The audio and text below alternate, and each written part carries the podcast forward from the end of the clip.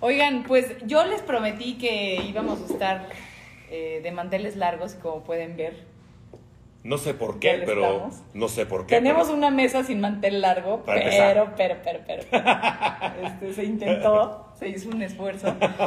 Oigan, y bueno, básicamente estamos con este tipazo. pa- Obviamente no necesita eh, ningún tipo de presentación. El don Mauricio Castillo. Sí, así me dicen además. Eh. A mí me dicen Don Mao ya en el otro lugar donde trabajo. Oye, y tú no sabes, pero la realidad es que todos aquí queremos saber mucho de cómo la comunicación Ajá. ha sido tu, tu arma secreta, porque es evidente que lo es. Nos vas a platicar si el humor eh, lo, tú lo consideras como un arma secreta, como una herramienta.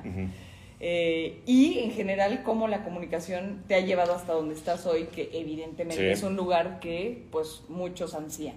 Sí, no, sí, eh, completamente de acuerdo. Sin embargo, es curioso, es curioso que lo, que lo digas. Primero, no estudié comunicación. Eres arquitecto. Sí. Ya lo Bueno, no, digo, no, no, no, no exactamente arquitecto. La la verdad es que mis primeros llamados, o sea, de la vida, fueron muy joven. El primero fue la, el primero fue la pintura, ¿no? Que desde chiquito empecé a pintar y ahí. Y ahí sigo, por Ahora supuesto. Después, eh, la primera vez que me paré en un escenario fue a los 14 años. Entonces, ya, esto fue, esto fue el, segundo, el segundo llamado. Después me metí a la carrera de arquitectura, que no acabé, por cierto, y después me fui a Bellas Artes a estudiar eh, pintura. Sin embargo, nunca dejé, digamos, mi carrera teatral, por decirlo de alguna manera, y no necesariamente de comunicación. Muchos años después, ya cuando, este, cuando, atrevé- cuando empecé a trabajar ya en la televisión, sobre todo, ya no solo en el teatro y demás, eh, empecé a trabajar con distintos tipos de, tipos de programas. Mucha gente, no sé, hace más de veintitantos años, pensaba que yo había estudiado comunicación, porque además estaba muy de moda la carrera en, aqu- en aquellos años. Estoy hablando de antes que tú nacieras, ¿eh? Antes de que tus papás se conocieran.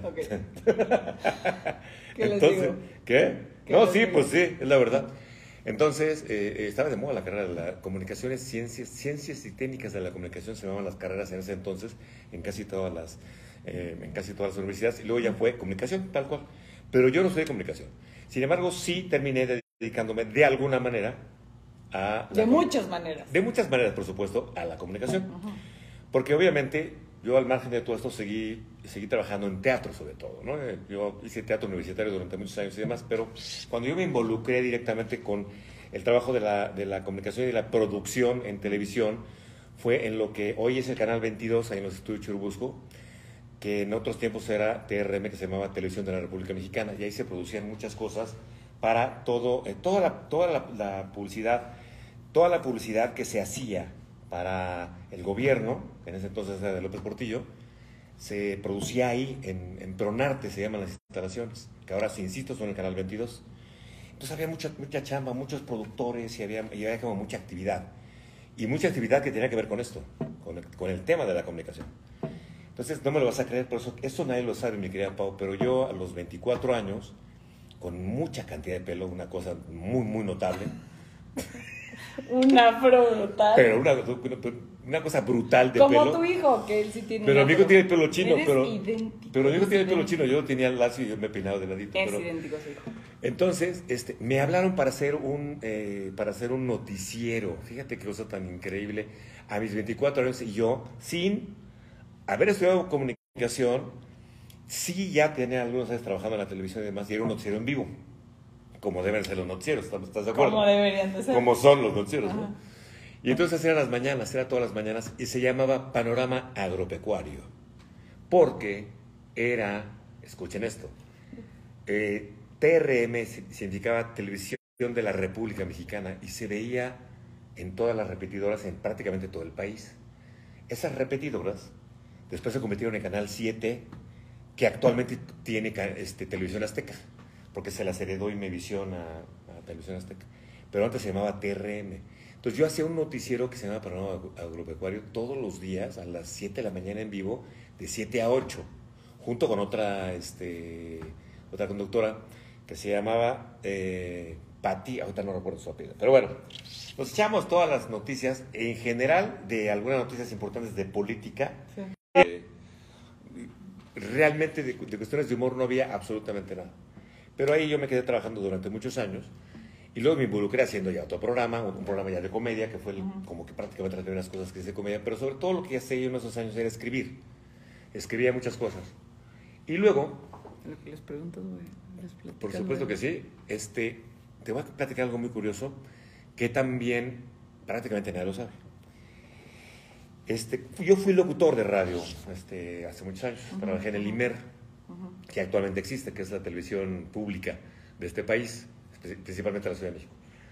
Pero entonces, porque, siempre he tenido buena voz, pues fui locutor, pero también trabajé en lo que en ese entonces era televisión educativa. Se llama UTE, Unidad de Televisión Educativa, y ahí se producían todos los contenidos educativos que se transmitían en telesecundaria. ¿Sí? Espero ser muy claro con esto. telesecundaria que creo que sigue existiendo, no tengo la menor idea. Sí, claro. Pero se sigue. En algunos lugares. Supongo que sí. Entonces, yo fui locutor de una cantidad interminable de episodios históricos de matemáticas, de ciencias sociales, de muchas, de muchas materias, era mi voz la que... O sea, fuiste la pesadilla de mucha gente. De muchos niños. el rompecoco de mucha gente. de muchos niños, porque era mi voz. Y hice esto durante, no sé, no sé, lo habré hecho como unos, yo como unos dos o tres años, ¿no? Estaba yo, estaba yo muy chavo. Pero estas cosas, estas cosas, Pau, duraron con mi voz años. Yo me acuerdo haberlas Sí, o sea, lo grabaste una vez y, duraron más de 10. Duraron más de 10 esos contenidos con mi voz y yo, las, yo ya estaba trabajando en otros lados, ya estaba incluso hasta en Televisa y yo veía todavía las, los, este, los contenidos de telesecundaria con mi voz. Con Ahora, mi voz. todo esto que nos estás platicando es, pues, serio de alguna manera. O sea, estás hablando de noticieros, de escuela, de... ¿En qué momento te diste cuenta que eras chistoso? O sea, ¿cuándo supiste, ah, caray, sí puedo hacer reír a la gente? Porque no es fácil. No, no, sí.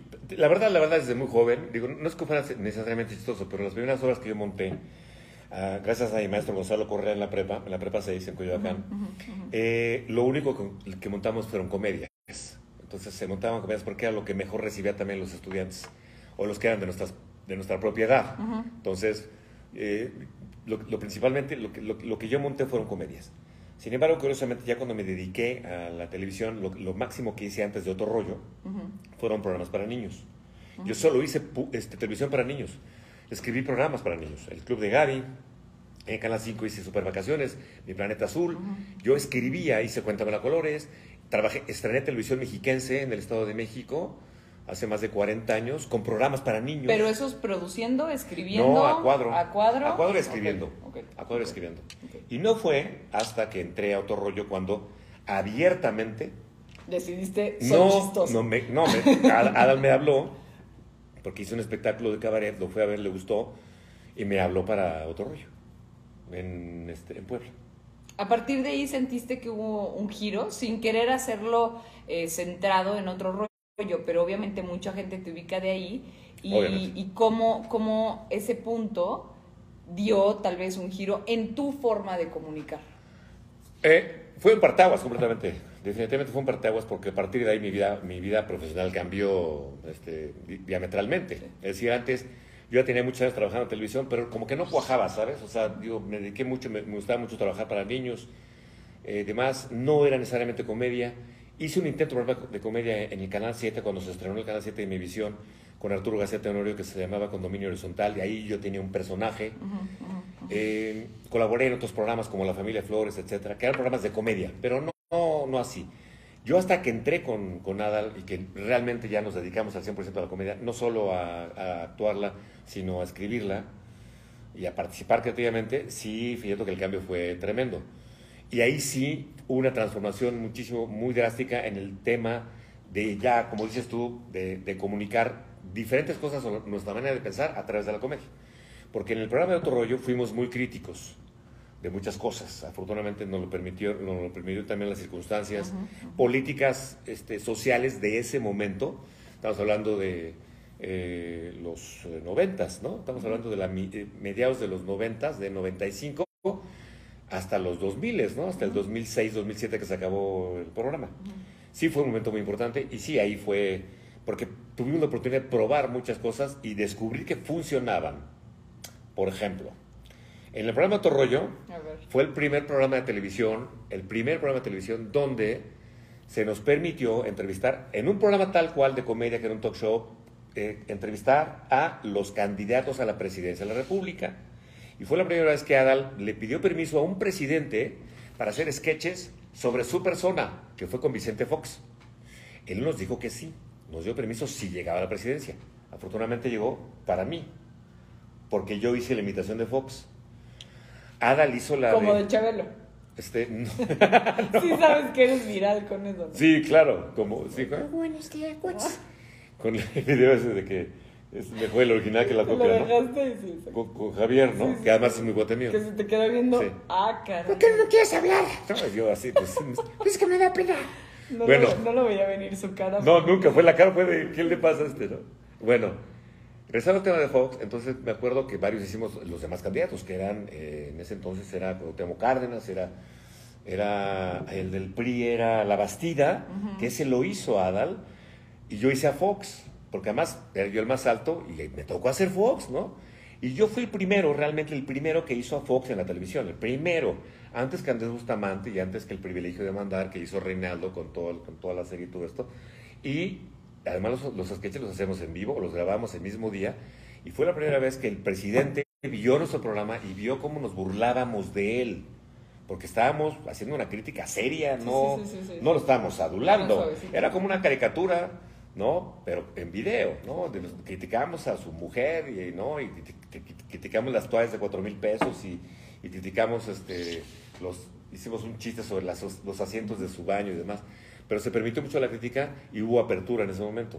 Yo creo que en ese momento sí descubrimos que eh, se estaba viendo como una nueva posibilidad de llegar a la gente a través de la comedia. Y se empezó a transformar todo. Fuimos los primeros, fuimos muy privilegiados. No es que digamos que hayamos sido los mejores, ni mucho menos, pero sí fuimos los primeros. A, partir de ahí, yo creo que se abrieron muchas puertas hacia otros lados, al grado de que ya el privilegio de mandar pues, se convirtió en uno de los programas favoritos del sexenio del público, con la crítica de todos los políticos, que por cierto se terminó cuando entró Felipe Calderón, ¿no? Ahorita estás hablando de la parte política que yo siempre la he considerado di- difícil de, de comunicar de una manera amena, a pesar de que Claro. entiendo en lo corto que lleva siendo mi carrera, que pues uno no puede informar si no es entretenido al mismo tiempo. ¿De acuerdo? Y tú lograste hacer una mezcla de dos cosas que son complejas. Sí. Por un lado, hablar de política, de criticar, que además te veo como un cuate que normalmente estás activo en tu opinión Sí, claro. sobre el- eh, la vida pública del país. Sí. Y pero que además lo conjuntas con una herramienta que es considerada de las más difíciles de... Por supuesto. O sea, hay gente que dice es más fácil hacer llorar que hacer reír. Y tú lo hacías No, con el tema más complicado. ¿Cómo, cómo resolver esa ecuación? Eh, pues mira, lo que pasa es que además tenemos una herencia también cultural muy gringa, ¿no? ¿No? Vamos, a, vamos a decirlo claramente también. Entonces, Saturday Night Live y muchos de los programas este, eh, eh, de crítica eh, política en Estados Unidos con- lo hacen con comedia. Actualmente ya hay muchos más, pero en ese entonces Saturday Night Live tenía su, su noticiero, que es el, el, el- el, este, el Update Weekend, en donde se van con, para todo, ¿no? Sí, sí, sí, sí. Y empezaban haciendo sketches con los presidentes en turno y se, se los acababan. Es un poco con ese, digamos, con esa inspiración, que además ya es legendaria en Saturday Night Live. Lo hicimos nosotros, en, habrá que decirlo tal cual, ¿eh? No estábamos inventando el libro negro, lo hicimos en otro rollo y funcionó. Es decir, lo hicimos por primera vez porque además pedimos permiso. Se concedillo, era imposible meterse con el presidente desde antes. Pero a mí me tocaron los tiempos de Díaz Ordaz y de Luis Echeverría, en donde si te metías con el presidente, No, no. hasta te podían desaparecer. Era un tema muy, muy delicado.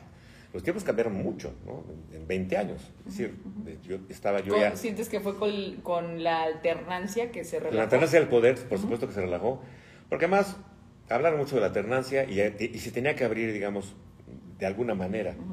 En ese sentido, sí, creo que sí se abrió.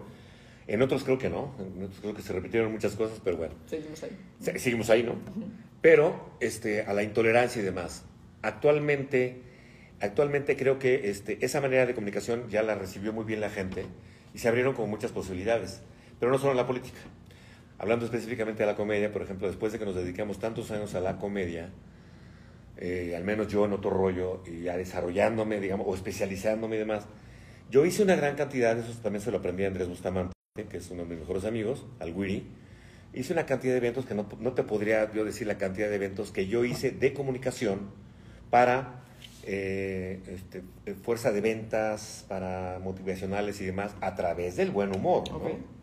Que eso se aprende primero haciendo, haciendo el humor y, y- y viendo cómo funciona y cómo se le llega a la gente, porque además eso pa- parece, que, parece que no, pero sí es una ciencia. Yo siempre he dicho que es una ciencia hacer reír y, que la- y es una ciencia exacta. Sí.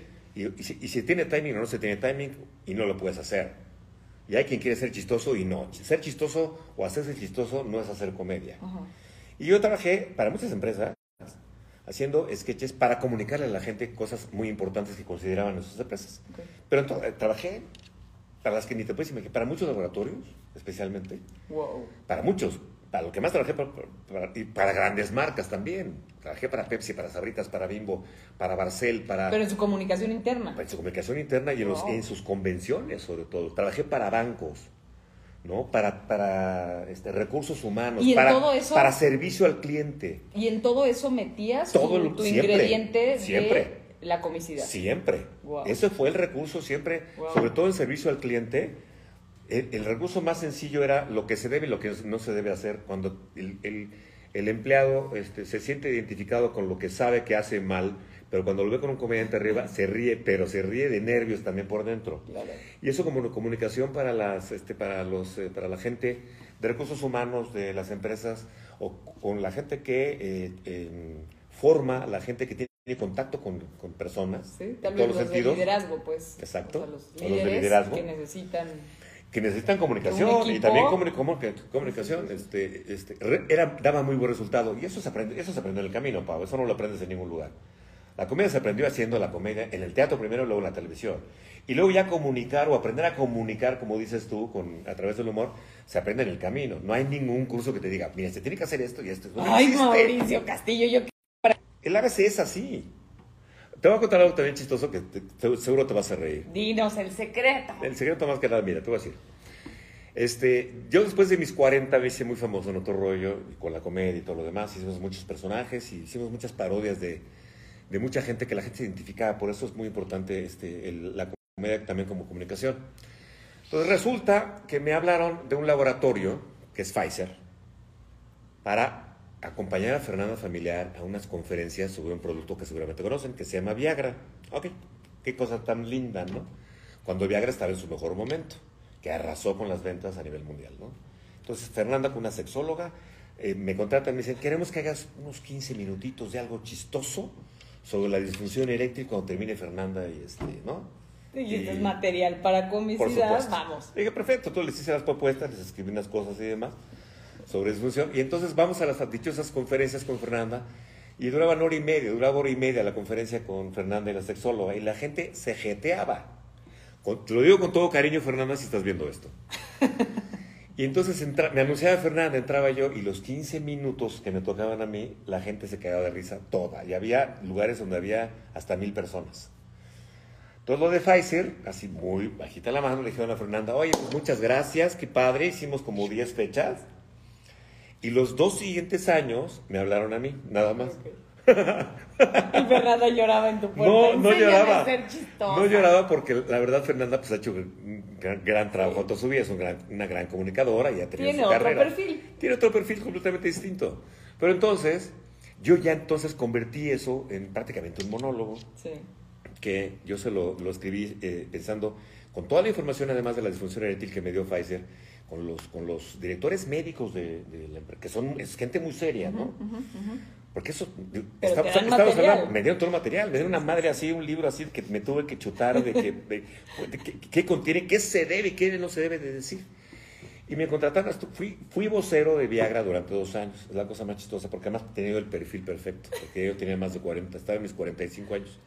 Entonces, yo escribí un monólogo que, es- que hablaba sobre disfunción eréctil y era, la verdad, muy buena porque la gente se reía mucho por la obvia razón, porque hablar de sexo, de estas cosas, es algo muy, muy, muy, muy chistoso, muy padre. Y hasta les daba yo lecciones a los visitadores médicos de, y me los les ponía unas cotorrizas porque no tenían toda la información.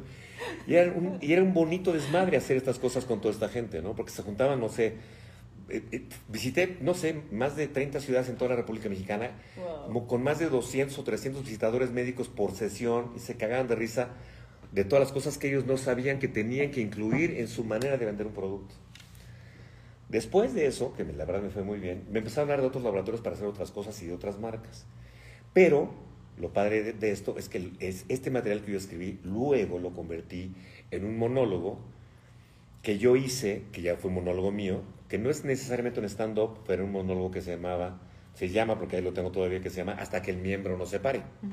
Pero ¿cuál es la diferencia entre stand-up y monólogo? El monólogo es más, hay más actuación. El monólogo, se- el tú puedes hacer un monólogo, pero se- generalmente los monólogos son un solo tema. Ok.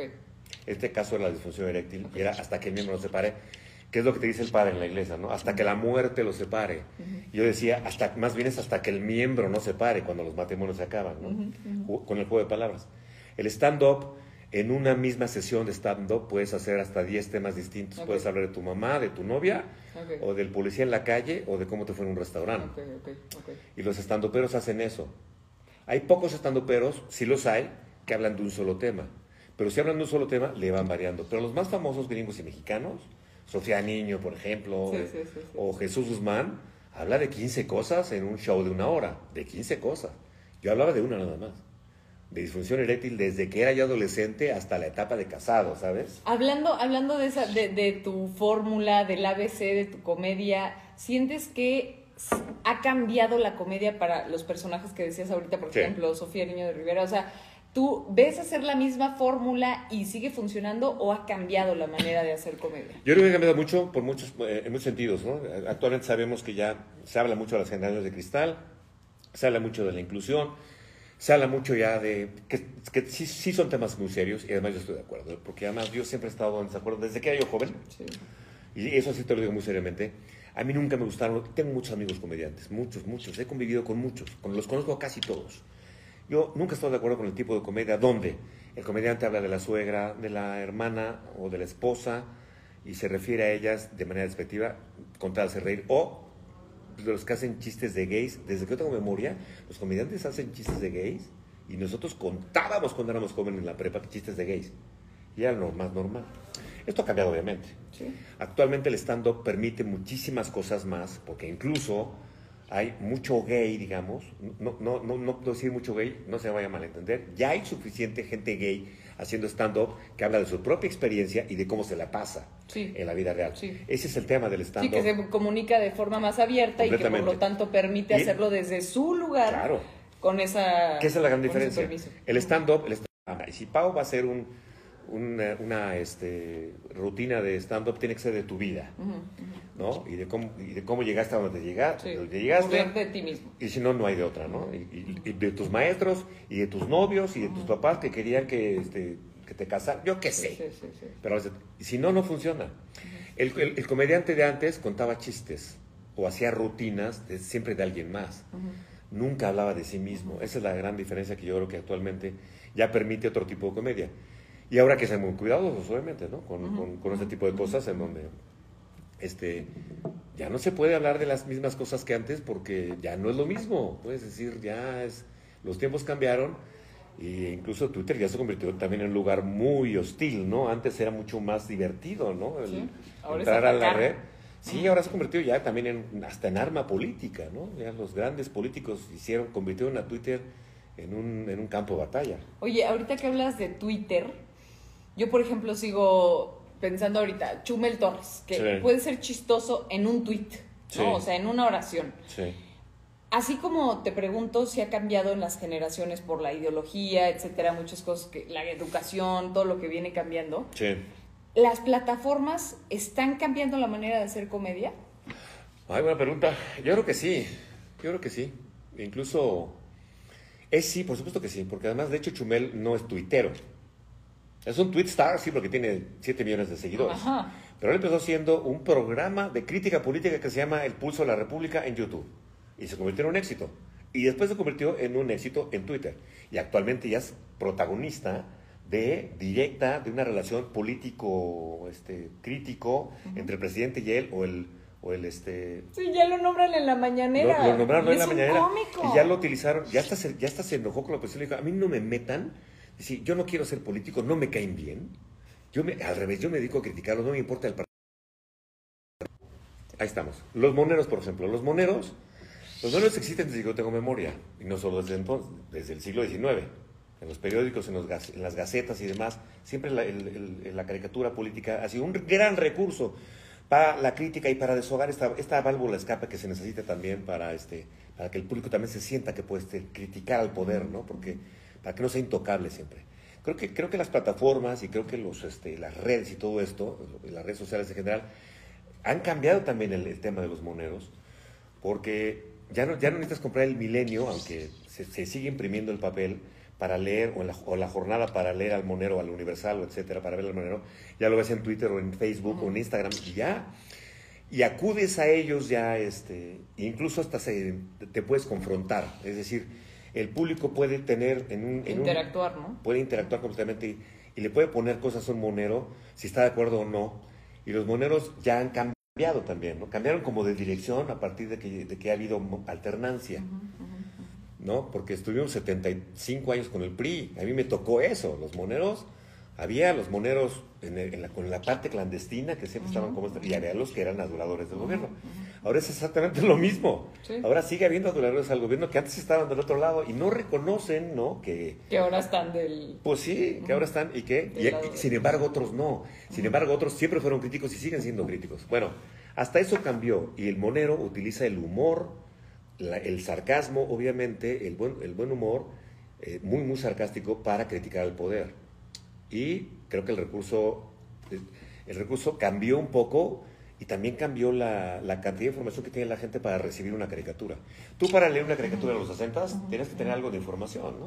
Del presidente, o de López Mateos, que si le Pero ahora ya para entenderle un chiste, Ahora, ah, canijo, si no necesitas tener de la declaración de ayer, Exactamente. estás perdido. Necesitas tener mucha información ya para que un, un, un, un, este, un cartón pueda funcionar. O tienes que estar. Antes, para ver a Rogelio Naranjo, que era un gran este, monero de los 70 extraordinario, tenías que tener cierta información importante. Tenías que leer el proceso y la jornada y el Universal y el Heraldo. Tenías que tener información de todos los periódicos para entender el, el- la mente. Ahora es mucho más fácil acceder a la información.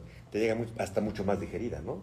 Y también tú ya sabes cómo. Este, ya, ya me desvié del tema, pero bueno, ya. No importa, pues para eso estamos aquí. Oye, cuando, cuando piensas, por ejemplo, ahorita tú nos decías, es que también escribo, dirijo, produzco, eh, pinto, eh, en todos esos procesos que yo los uno por la parte de comunicar, no, no por si estudiamos o no estudiamos, Sí. sino por, por lo que implica este, Sí. este proceso de tener algo dentro de ti y luego expresarlo y darlo a conocer. Sí.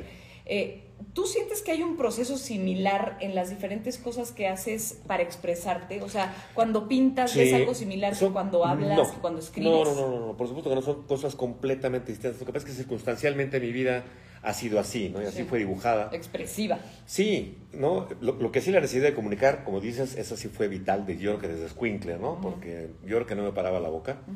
Yo hice reír mucho a mi mamá, lo cual fue muy buen, este, Aliciente o Muy buen signo, motivación. ¿sabes? o- ah, ok. fue muy buena señal, ¿no? Yo hice reír mucho a mis dos hermanas, y a mis hermanas las tengo, los- las sigo haciendo reír, pero yo hice reír mucho a mi mamá. Y eso para mí fue una muy buena señal, muy, muy buena señal. Eso me ayudó, ¿no? Porque entonces, este, a mi papá también.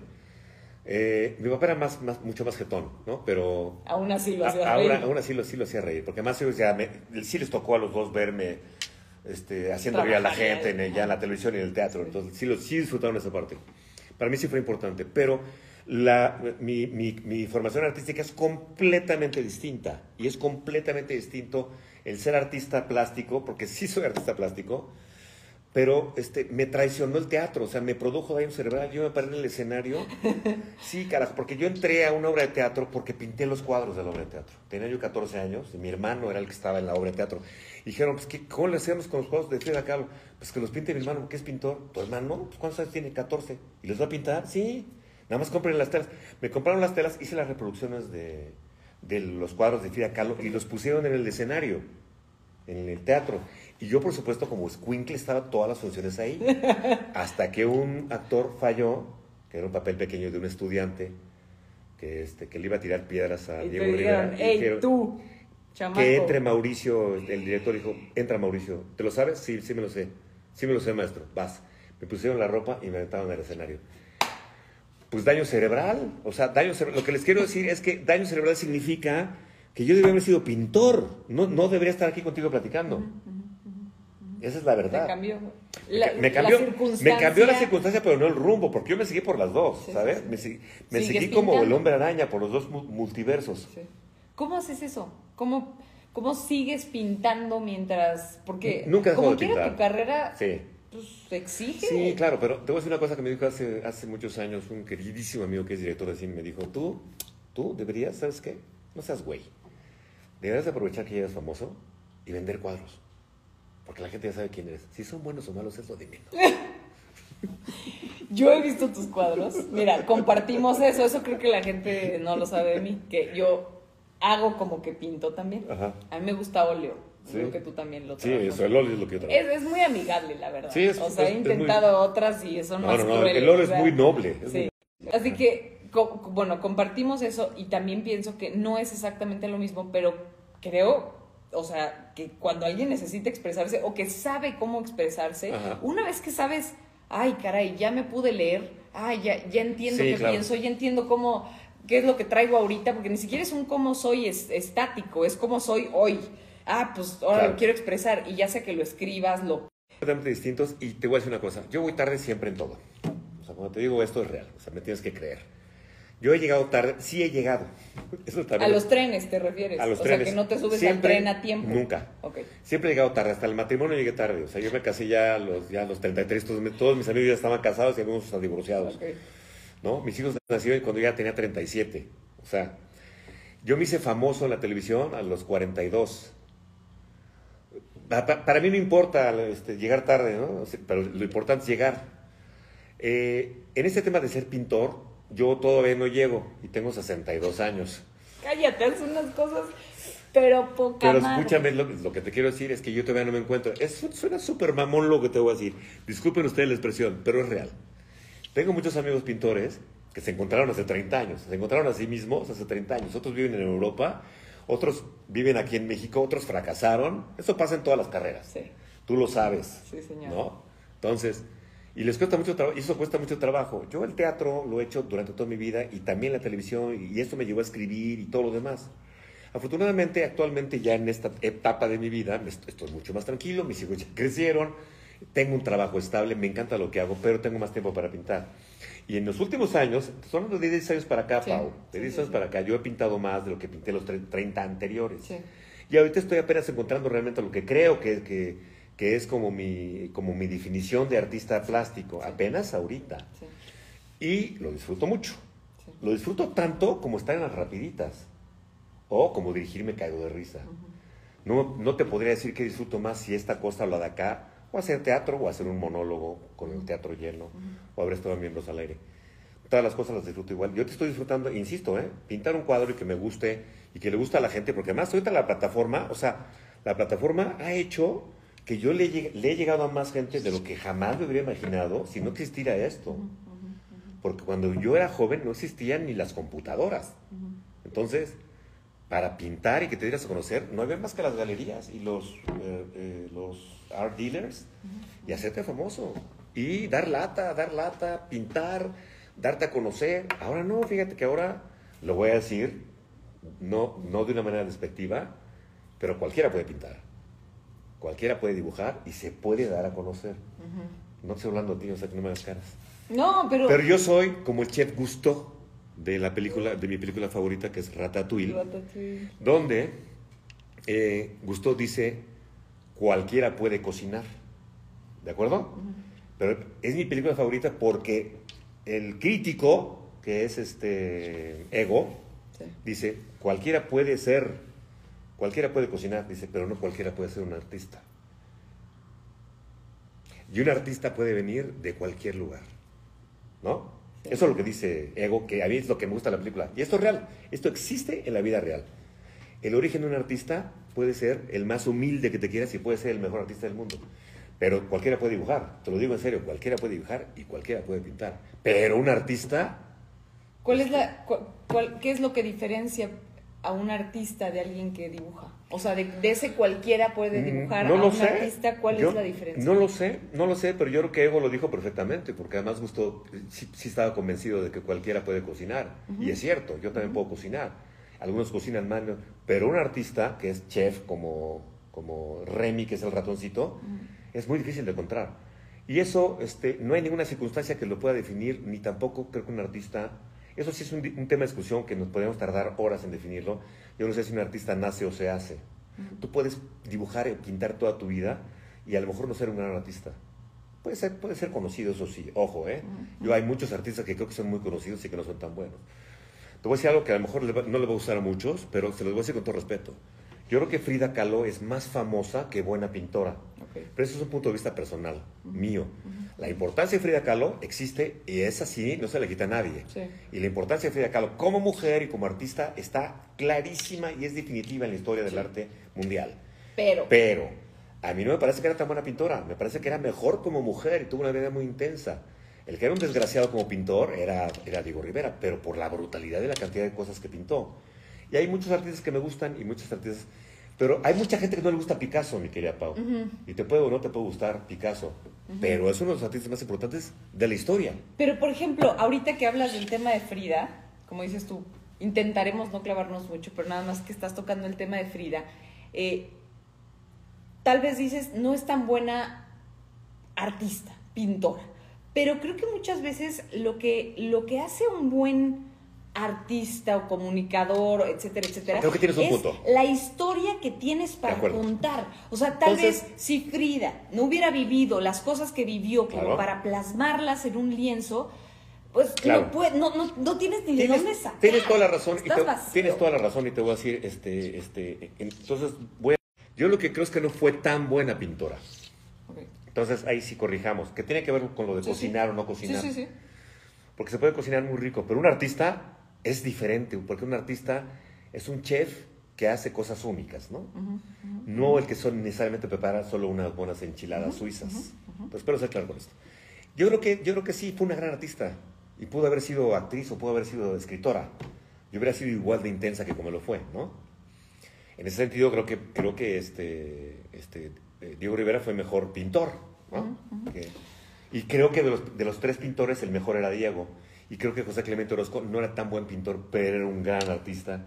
Y, yo, y las cosas que comunicaba, hablando, regresando a nuestro tema de comunicación, las cosas que comunicó Orozco fueron muchísimo más importantes para mí, para Mauricio Castillo, que lo que hizo Diego Rivera con los kilómetros cuadrados que pintó. Ahora, me gustó la frase que decías de gustó, que dice que cualquiera puede cocinar. Cualquiera puede cocinar. Porque justo la gente que nos está viendo hoy y que en general yo intento transmitir desde hace poquito tiempo, eh, es, ha sido parte de mi tarea últimamente, es decirle a la gente que la comunicación es una herramienta para todos, Sí. aunque no sean expertos en comunicar, pero que cualquiera con la comunicación puede hacer llegar su mensaje, Sí. cualquiera que sea, ¿eh? aunque sea doctor, chef, psicólogo, Sí. puede hacer llegar ese mensaje a más gente y de mejor Completamente, manera. Completamente de acuerdo. ¿Cuáles serían tus eh, tips, secretos, Sí. eh, algo, consejos Mira, para dejarle a la gente es un que tema- se,